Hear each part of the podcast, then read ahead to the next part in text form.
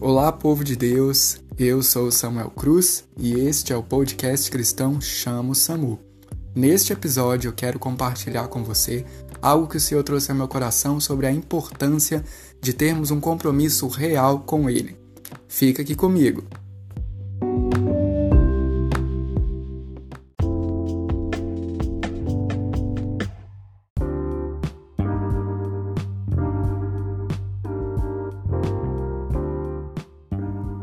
Vamos ao que interessa, que é a palavra de Deus.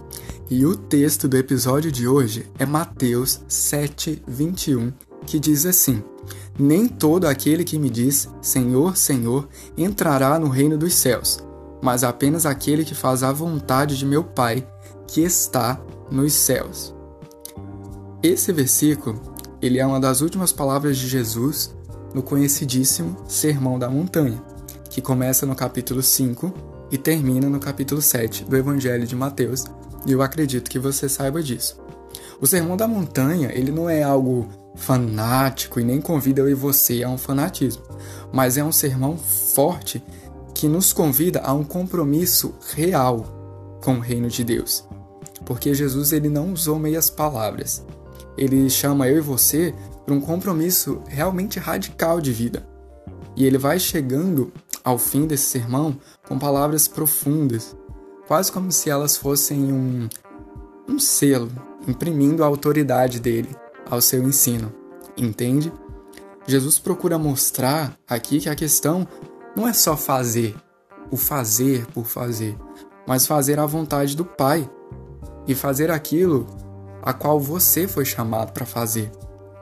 Hoje nós vivemos em uma verdadeira crise do fazer que existem tantas possibilidades, então a gente se pergunta, Deus, diante de tudo isso, o que, que eu posso fazer?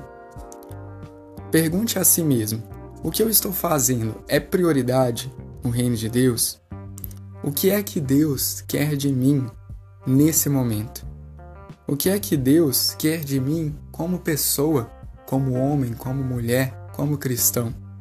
Eu acredito que o Espírito Santo vai ministrar ao seu coração através da resposta dessas perguntas. Felizmente, o Senhor concedeu a mim e a você a sua palavra, que é a Bíblia Sagrada. E através da leitura e da comunhão com Ele, Ele nos mostra a sua vontade. Então cabe a nós, depois de conhecer a vontade de Deus, por meio da leitura da palavra, colocá-la em prática. Amém? A minha oração por mim e por você é para que nós venhamos lembrar no nosso dia a dia que a vontade de Deus é sempre melhor, porque muitas vezes nós deslizamos, nos esquecemos disso e queremos tomar conta de tudo e ter o controle ali bem firme nas nossas mãos. Que o Espírito Santo de Deus nos ajude para que a gente possa se submeter a Ele e a fazer o que o Senhor quer que nós venhamos a fazer. Amém? Que Deus te abençoe e muito obrigado por me acompanhar até aqui.